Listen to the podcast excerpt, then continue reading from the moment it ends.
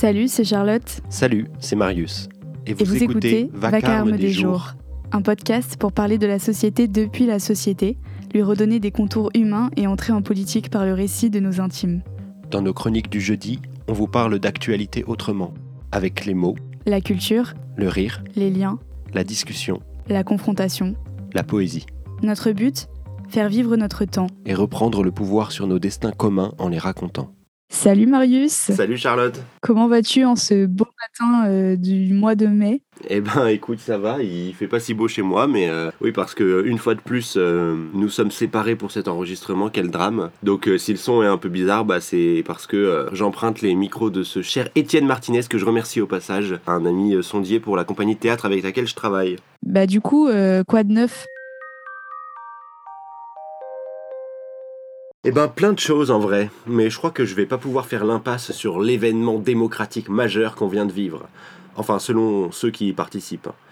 On peut aussi dire les grands jeux médiatiques, ou encore le sum d'entre-mandats, en fonction de si vous êtes chroniqueur politique ou citoyen révolté. Eh oui, va bien falloir conclure sur les présidentielles et j'ai décidé d'embrasser toutes mes contradictions internes et de m'y coller. Mais comme d'hab, je vais d'abord vous raconter ma vie, histoire de pas faire comme tout le monde. Et eh ben moi, le soir du premier tour, je suis allé chez des amis, histoire de me vider la tête de tout ce cirque médiatique et de penser un peu à autre chose que la défaite de la gauche.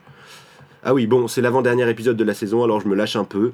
J'ai décidé que, comme je vous parlais tout le temps de moi, de toute façon, j'allais pas continuer dans ce semblant de neutralité politique. Le masque est donc tombé, je suis de gauche.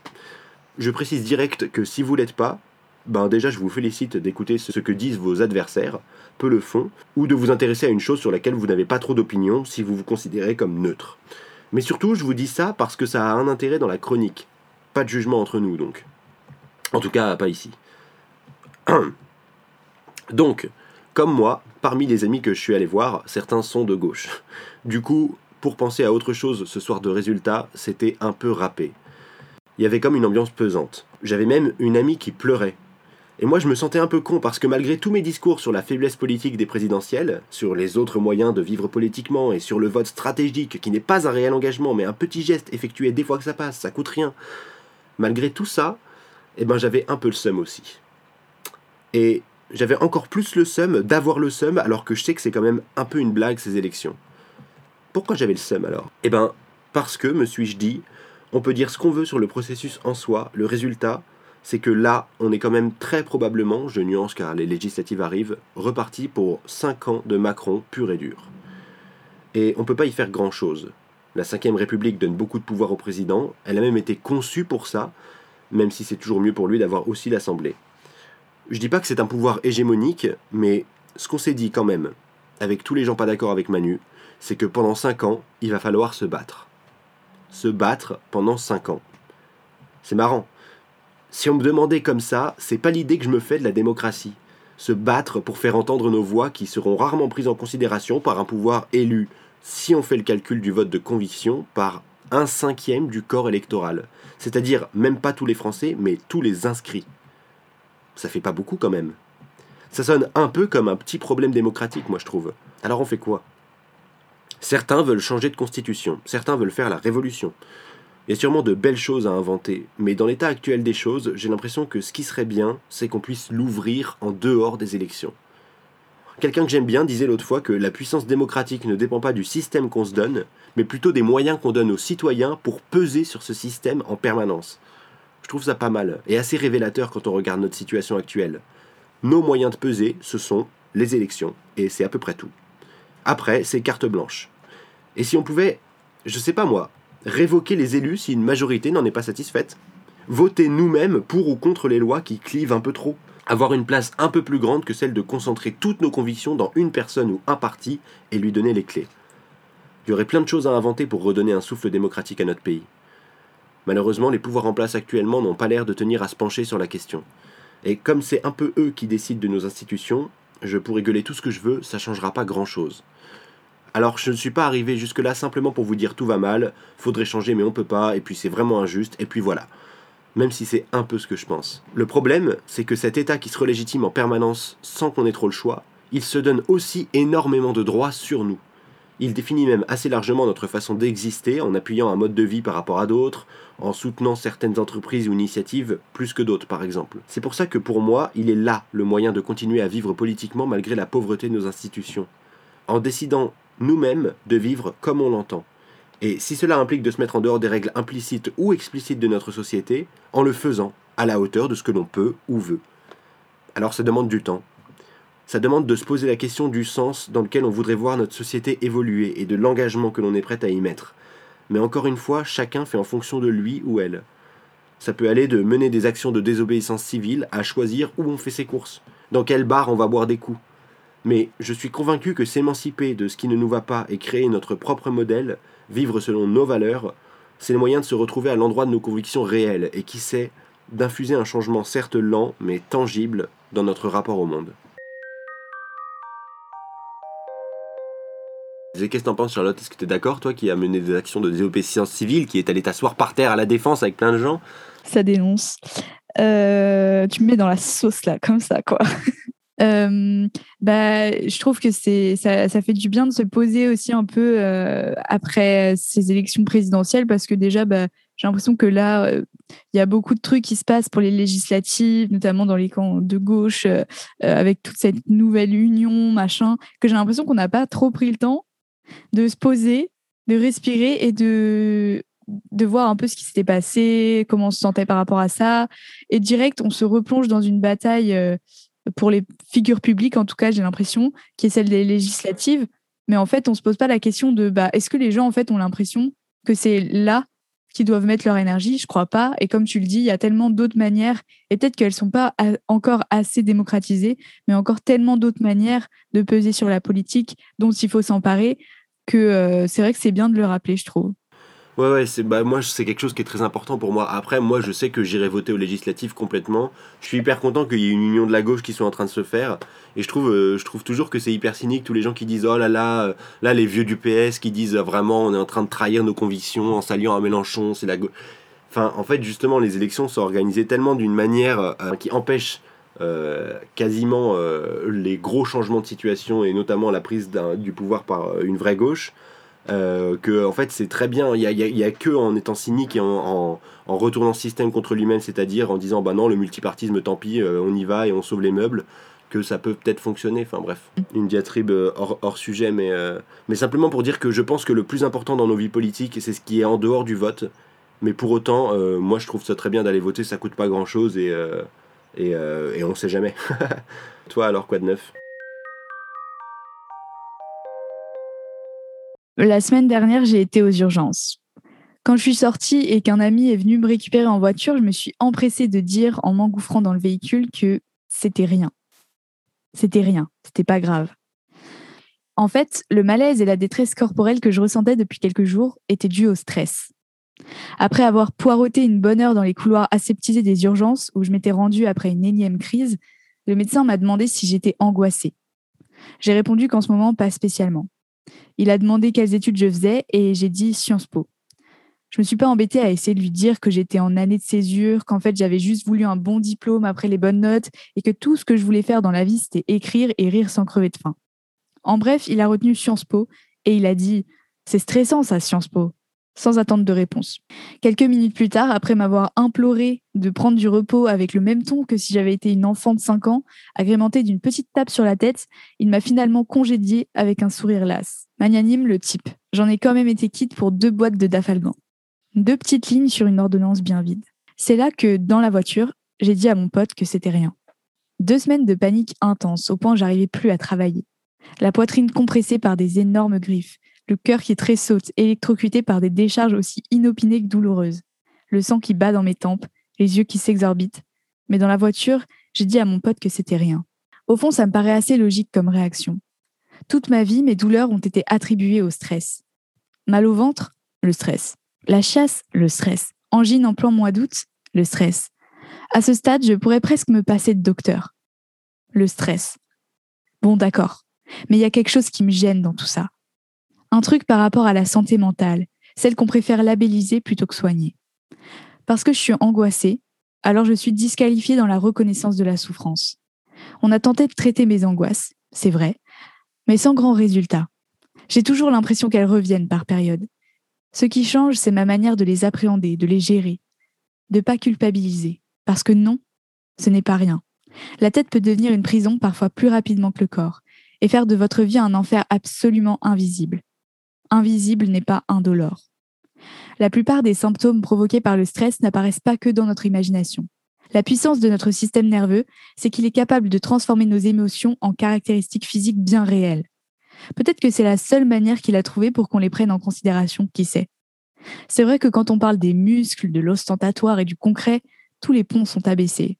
Au fin fond d'un tiroir obscur que l'on n'ouvre qu'à cette condition, on trouve tout le reste. La complexité de la santé mentale, les douleurs enchevêtrées, les sensations éparpillées. J'aurais aimé que le médecin me congédie pas aussi vite, même s'il a ses raisons et des centaines de patients qui souffrent à traiter. J'aurais aimé que ce médecin me dise c'est le stress et puis autre chose. Autre chose que cette main qui balait d'un geste comme si je m'étais trompée d'adresse.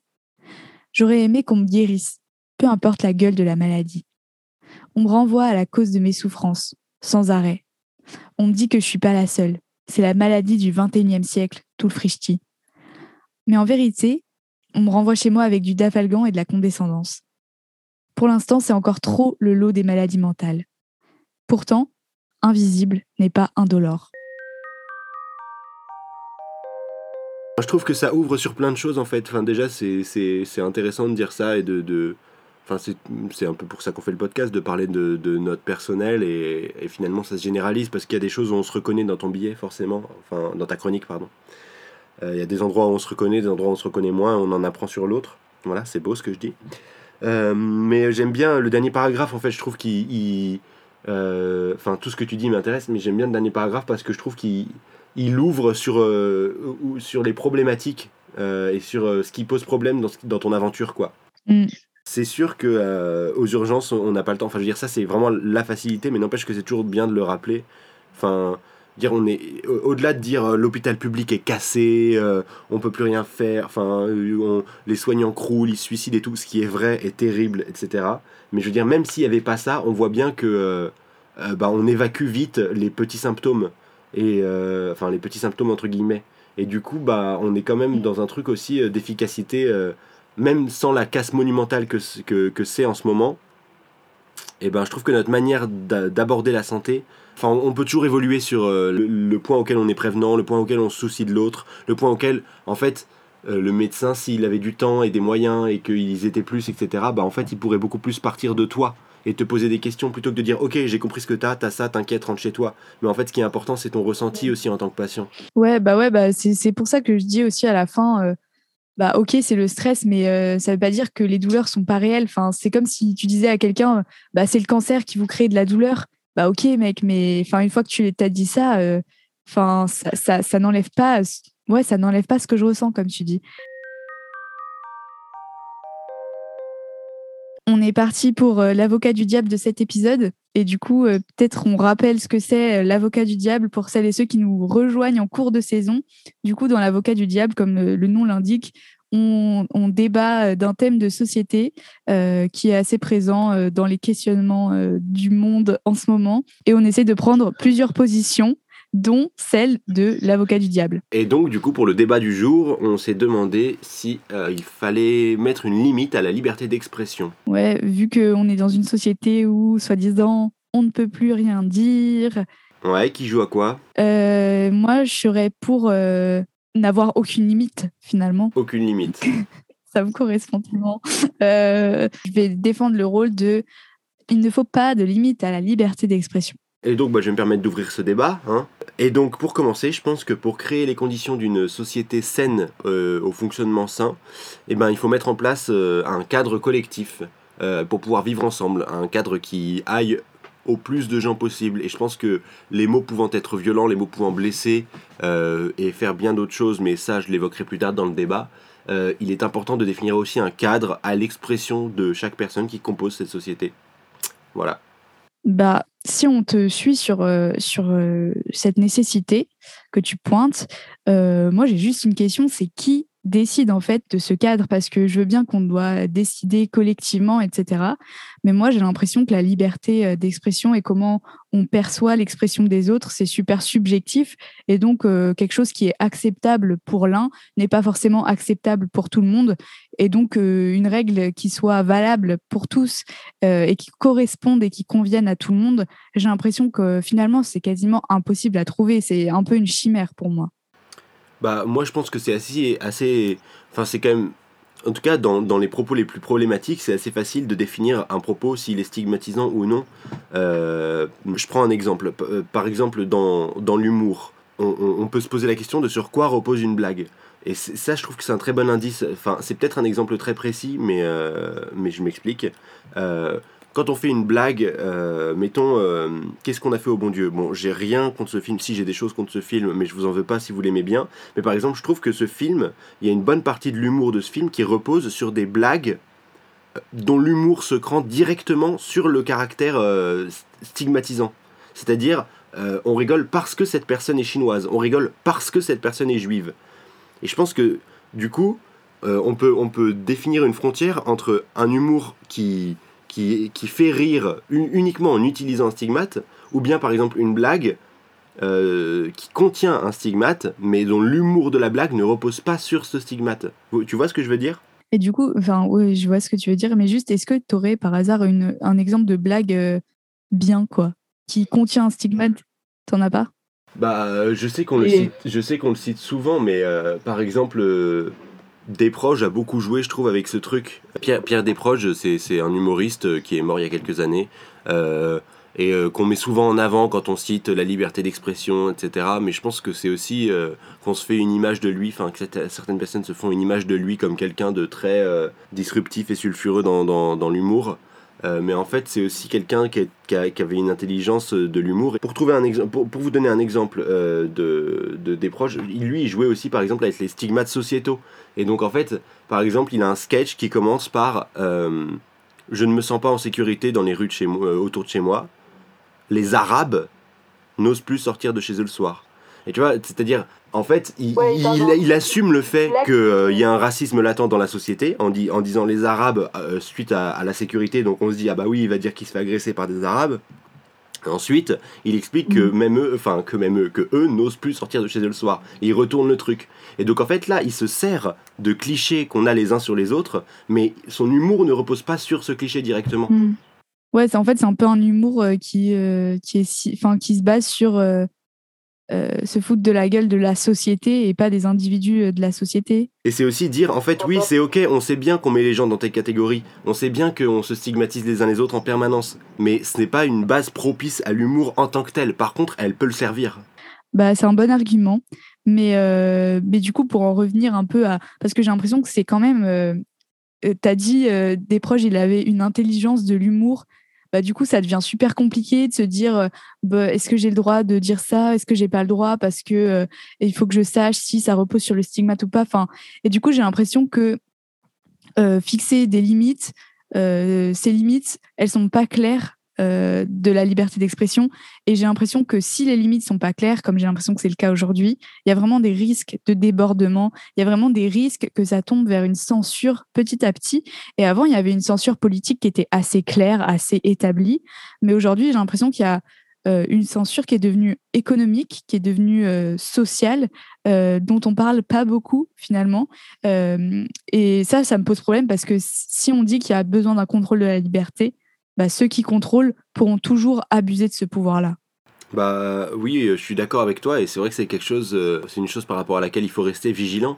Mais, euh, mais je trouve que c'est un argument trop faible parce que euh, tu parles de ceinture sociale, de ceinture économique, mais ça concerne pas tout le monde. Ça concerne seulement une partie des gens qui s'expriment. Et il y a aussi des gens qui, au contraire, euh, sont complètement, par exemple, peuvent être favorisés par, euh, socialement, peuvent, peuvent être favorisés économiquement et prendre la parole pour avoir des propos problématiques. Et le truc, c'est que quoi qu'il arrive, euh, même si tu défends une partie des gens et, et, la censure qui peut leur être imposée, il y a une autre partie qui peut être violente, qui peut créer des stigmates, qui peut impacter des vies aussi. Parce qu'en fait, en fonction de qui prend la parole et de comment cette personne prend la parole, il y a aussi des gens plus ou moins doués en matière de rhétorique et qui et donc en fait, on, peut aussi, euh, enfin la parole c'est un outil très puissant qui permet d'impacter la vision euh, que notre auditoire a du monde et donc euh, qui peut aussi provoquer directement bah, des violences sociétales par exemple. Et, stigmatiser par la parole une certaine partie de la population ou certains individus en particulier et eh ben c'est quelque chose qui, qui, qui, peut aller très très vite quand la liberté d'expression est totale. Et si les gens qui disent ces, ces choses là sont suivis euh, et, que et que ça se diffuse, et eh ben, ça peut devenir très problématique. Euh, et donc on pourrait aller jusqu'à, euh, une fois de plus, même si c'est un argument classique, comme c'est le plus fort, je trouve qu'il est, il est tout à fait utilisable, parler de la création du parti nazi, et, et voilà. Bah, voilà, dire si on, la liberté d'expression est totale, et eh ben on peut se retrouver avec un gouvernement nazi. Bah, j'ai l'impression que ce qui est grave, euh, par exemple, dans la création euh, du parti nazi, etc. Bon, après, j'ai l'impression que c'est un argument euh, vraiment le, plus extrême qu'on puisse trouver. Mais ok, si on va sur ce terrain, j'ai l'impression qu'en fait, ce qui est problématique dans la création du parti nazi, c'est surtout leurs actes, en fait. Et j'ai l'impression que la liberté d'expression, c'est beaucoup bah, sur le fait d'offenser des gens dans l'expression justement, pas dans les actes. Et, finalement, si je me fais vraiment l'avocat du diable, hein, c'est mon rôle. bah du coup, est-ce que c'est grave d'offenser finalement? Est-ce que, euh, enfin, on n'est pas en train de se déchirer pour savoir qui a offensé qui, de quoi, etc. Est-ce qu'on pourrait pas se dire, euh, ok, bah voilà, par exemple, on peut rire de tout, et puis en fait, ça serait beaucoup plus simple que d'essayer de, trouver une base d'entente? De toute façon, on peut pas limiter la liberté d'expression en vrai. Genre, on peut pas interdire à quelqu'un euh, de dire euh, quelque chose de, raciste ou de dire quelque chose. Enfin, en fait, tu vois. Donc, en fait, autant trouver d'autres solutions aux problèmes que cette liberté pose, aux actes derrière. Ouais, ok. Euh, alors déjà, je, voulais juste, je voudrais juste te répondre vite fait sur euh, euh, le fait que l'argument du parti nazi soit extrême. Je suis d'accord, mais je trouve que du coup, dire ah c'est un argument extrême qui est tout le temps utilisé, c'est empêcher son utilisation. Et je trouve ça dommage parce que justement, quand on débat, le but c'est d'aller le plus loin possible théoriquement et philosophiquement. Et donc en fait, utiliser ça qui a eu lieu dans la vraie vie comme argument, je trouve que c'est toujours pertinent. voilà, je voulais juste dire ça. Et, et ensuite, ce que tu dis, bah, c'est vrai que c'est compliqué à démêler tout ça. Et euh, c'est vrai que c'est délicat euh, euh, de dire comment on fait, qui est offensé par quoi, comment on régule tout ça, comment on juge, etc. Mais le problème, c'est que si on y va et qu'on dit, mais non, mais en fait, c'est beaucoup plus simple d'y aller et de parler, et voilà. Si la liberté, en fait, le truc, c'est que si la liberté d'expression et si la liberté de parole est totale, eh ben, c'est ceux qui s'expriment le mieux qui gagnent. Et le truc, c'est qu'on n'est pas tous égaux euh, par rapport à nos capacités à prendre la parole ou à s'exprimer, euh, euh, que ce soit formellement ou dans le fond. Et enfin voilà. Et du coup, eh ben, c'est aussi, enfin, ne serait-ce que la forme, nous, nous autorisons la liberté totale d'expression. Ne serait-ce que cette forme-là, eh ben, elle est stigmatisante pour énormément de gens et elle, elle, elle crée des privilèges très très vite en fait.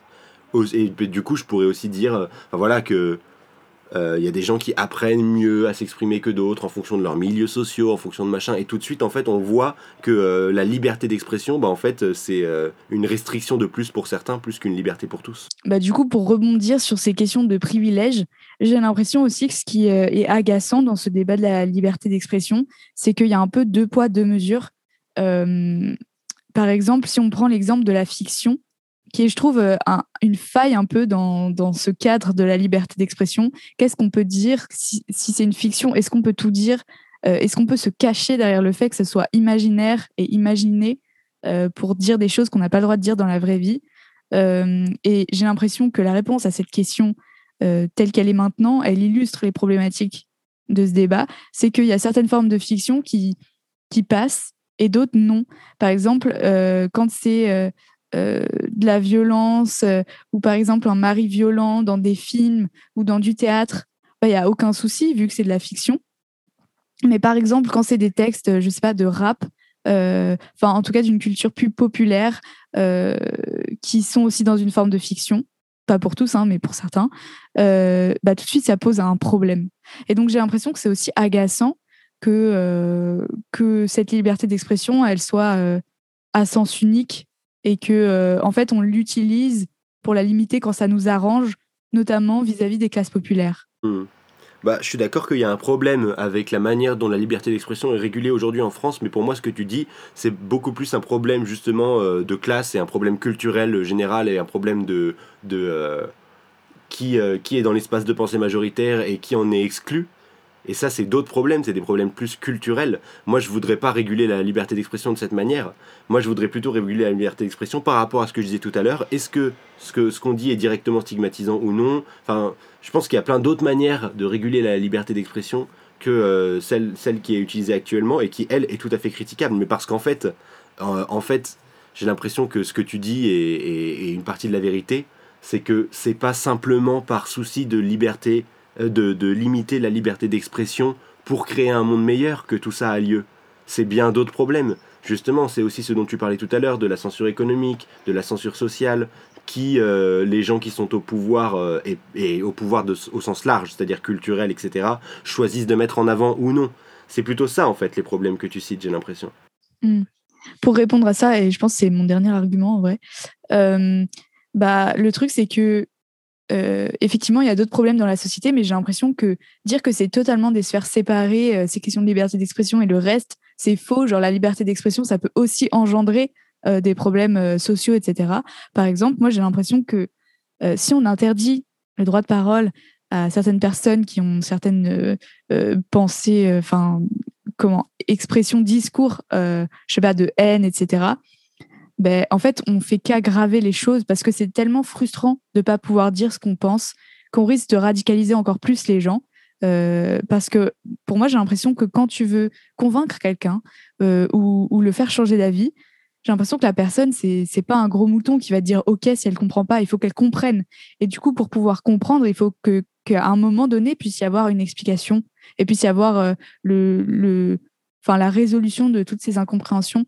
Et donc j'ai l'impression que la censure de la liberté d'expression, de toute façon, ça amène rien et ça amène ces, autres problèmes dont tu parles. Hmm.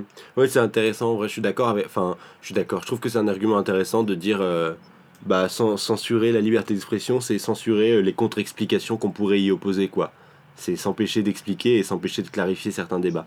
Bah oui, hmm. euh, je suis d'accord, mais je pourrais reciter mon argument précédent sur, sur le pendant de ça, qui est le danger de la stigmatisation de plein de gens. Et aussi, euh, je voulais ajouter quand même quelque chose, enfin deux choses, deux dernières choses, du coup, si toi tu n'as plus d'arguments. C'est qu'on on mm. parle beaucoup de la liberté d'expression, et en fait, euh, je trouve que c'est. Enfin, c'est une locution qui a presque pris la place de démocratie dans le langage commun. Et on fait comme si la démocratie, c'était la liberté d'expression. Mais il y a plein d'autres choses dans la, dans la démocratie. Il y a la liberté d'action, il, y a, enfin, il y a la liberté politique. Enfin, bref, il y a énormément de choses. Et d'ailleurs, la démocratie, c'est une question qu'on peut se poser en elle-même, mais bon, c'est pas le sujet. Euh, euh, et, du coup, bah, je trouve que euh, euh, faut bien rappeler que la liberté d'expression est, est, est, une des modalités de la démocratie et que la limiter, ça peut contribuer à créer un meilleur espace démocratique, justement. Juste, moi j'ai l'impression que la liberté d'expression, c'est pas la démocratie, mais c'est juste la condition sine qua non de la démocratie, en fait, pour moi. Alors je le prendrais plutôt dans l'autre sens, c'est simplement qu'on on ne se soucie plus que de la liberté d'expression. Alors que mais en fait, ça peut sortir du débat. Et de toute façon, j'ai une chronique qui dit déjà un peu ça. Donc, euh, donc je conclus simplement pour, en revenant à Pierre Desproges, ce grand homme, euh, qui disait euh, quand même, donc on peut rire de tout, oui, mais pas avec n'importe qui. Je sais qu'on est beaucoup à déjà connaître cette formule et tout. Mais simplement rappeler que c'est une question de contexte aussi, la liberté d'expression. Et que je trouve que ce pas avec n'importe qui est extrêmement important. Et par exemple, pour prendre l'exemple le plus criant, il y a une différence énorme entre s'exprimer en public et s'exprimer en privé quand on s'exprime en public, on sait pas, mm. on sait, on est, on, sait beaucoup moins où peut être prise notre parole, comment elle peut impacter les gens qui nous écoutent, etc. C'est toujours une question de contexte en fait. Et dire c'est une question de contexte, c'est dire il faut limiter la liberté d'expression indirectement, puisque ça veut dire il faut regarder le contexte dans lequel on s'exprime avant de savoir jusqu'où on peut aller dans cette expression. Voilà. Et juste euh, la conclusion la plus longue de la terre. Mais j'avais oublié de dire un truc mais euh, c'est ni un argument pour, ni un argument contre, mais juste, je pense, une réflexion peut-être pour ouvrir euh, la suite du débat. Euh, j'ai l'impression que la liberté d'expression, elle est de plus en plus brandie dans, dans des termes juridiques, dans le domaine du droit, etc. Et j'ai l'impression aussi que peut-être si on a tous ces débats et, et ces sujets qui émergent, bah, c'est peut-être aussi qu'on tout simplement on ne sait plus parler directement entre nous qu'on a du mal à se comprendre. Et, euh, Et voilà. Euh, on passe au billet? On passe au billet. Et du coup, je présente euh, ce billet euh, de l'épisode puisque du coup, c'est moi qui ai écrit les billets et Marius qui les lit pour rappel. Et ce billet parle du, je l'ai appelé le péril fasciste. Ça fait un peu pompeux comme titre, mais voilà, je pense que c'est un sujet important. Donc c'est parti, si t'es prêt. Le débat d'entre-deux tours l'avait montré telle qu'elle était. Vide, barbouillée de démagogie.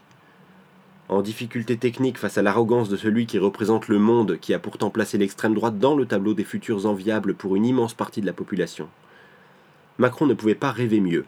Sa stratégie de pile ou face se mettait en place une fois de plus, et une fois de plus, il en serait le bénéficiaire.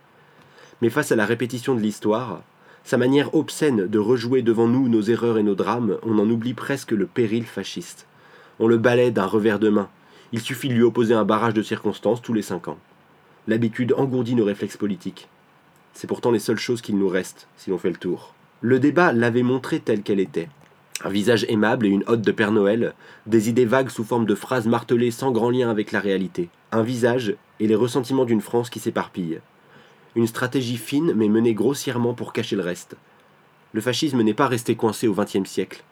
Il lui faut un culte du chef, une face et du néant, mais aussi un soupçon de colère et l'attisement des haines.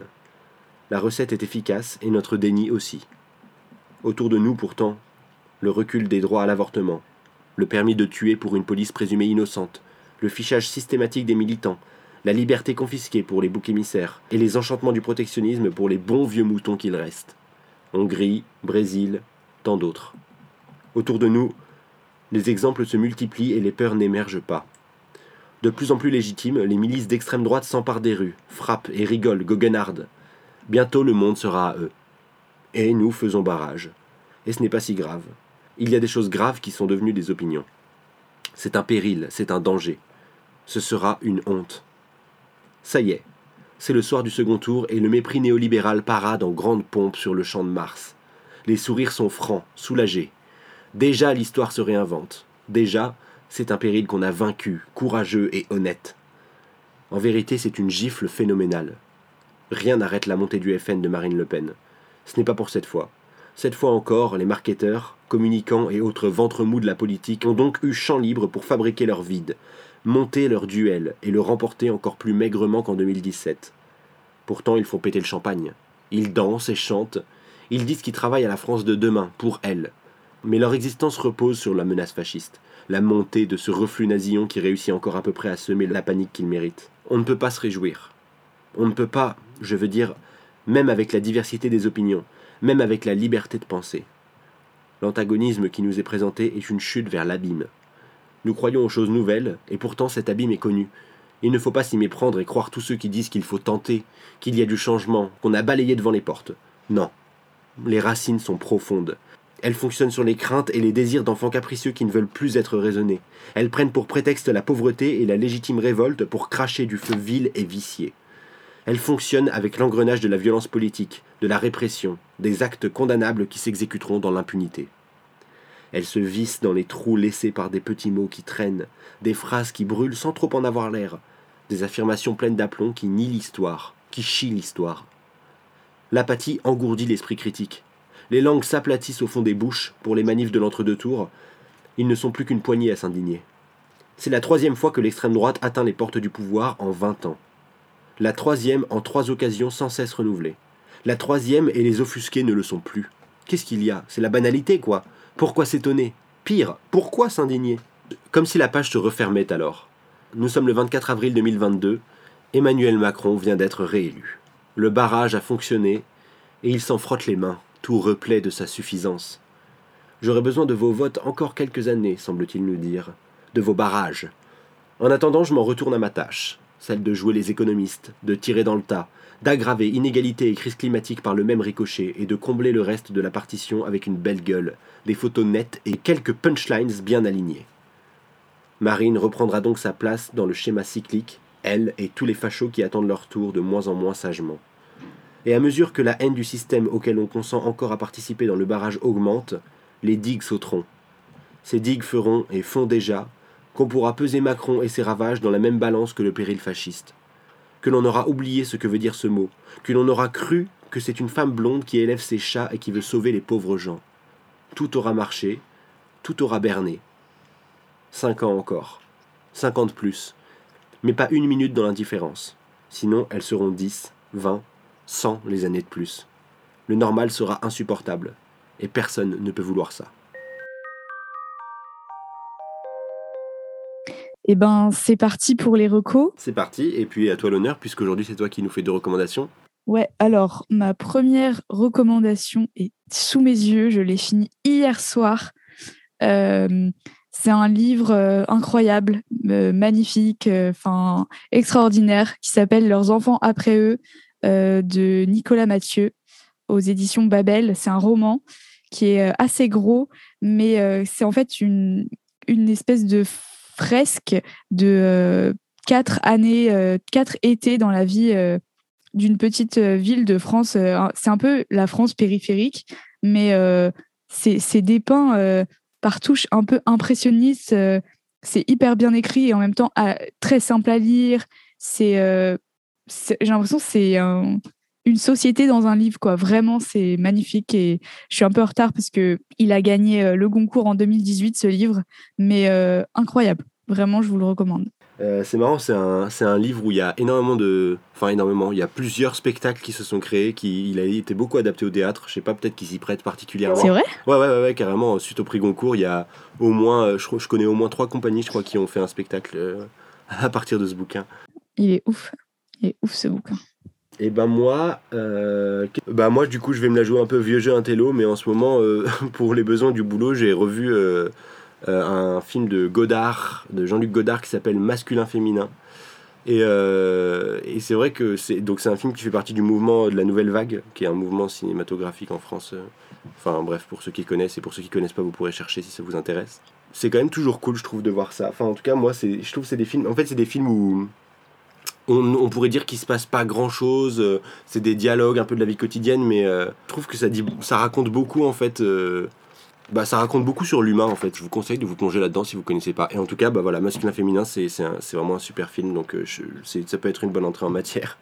Alors moi, pour ma dernière reco, bah, c'est vrai qu'on n'a jamais trop parlé euh, d'exposition euh, et de musée. et c'est un peu parce que aussi on, va, enfin moi j'habite à Paris, donc forcément si je parle de Paris, ça parlera pas à tout le monde. Mais euh, il y a un, livre qui est le second ouvrage le plus traduit dans le monde qui me, qui, me plaît énormément, c'est Le Petit Prince. Je suis vraiment trop fan de ce livre. On dirait un conte pour enfants, mais c'est tellement empreint de poésie et empreint de, de tellement de choses d'adultes euh, que je trouve c'est un classique indéboulonnable et, et, et, au succès tellement justifié.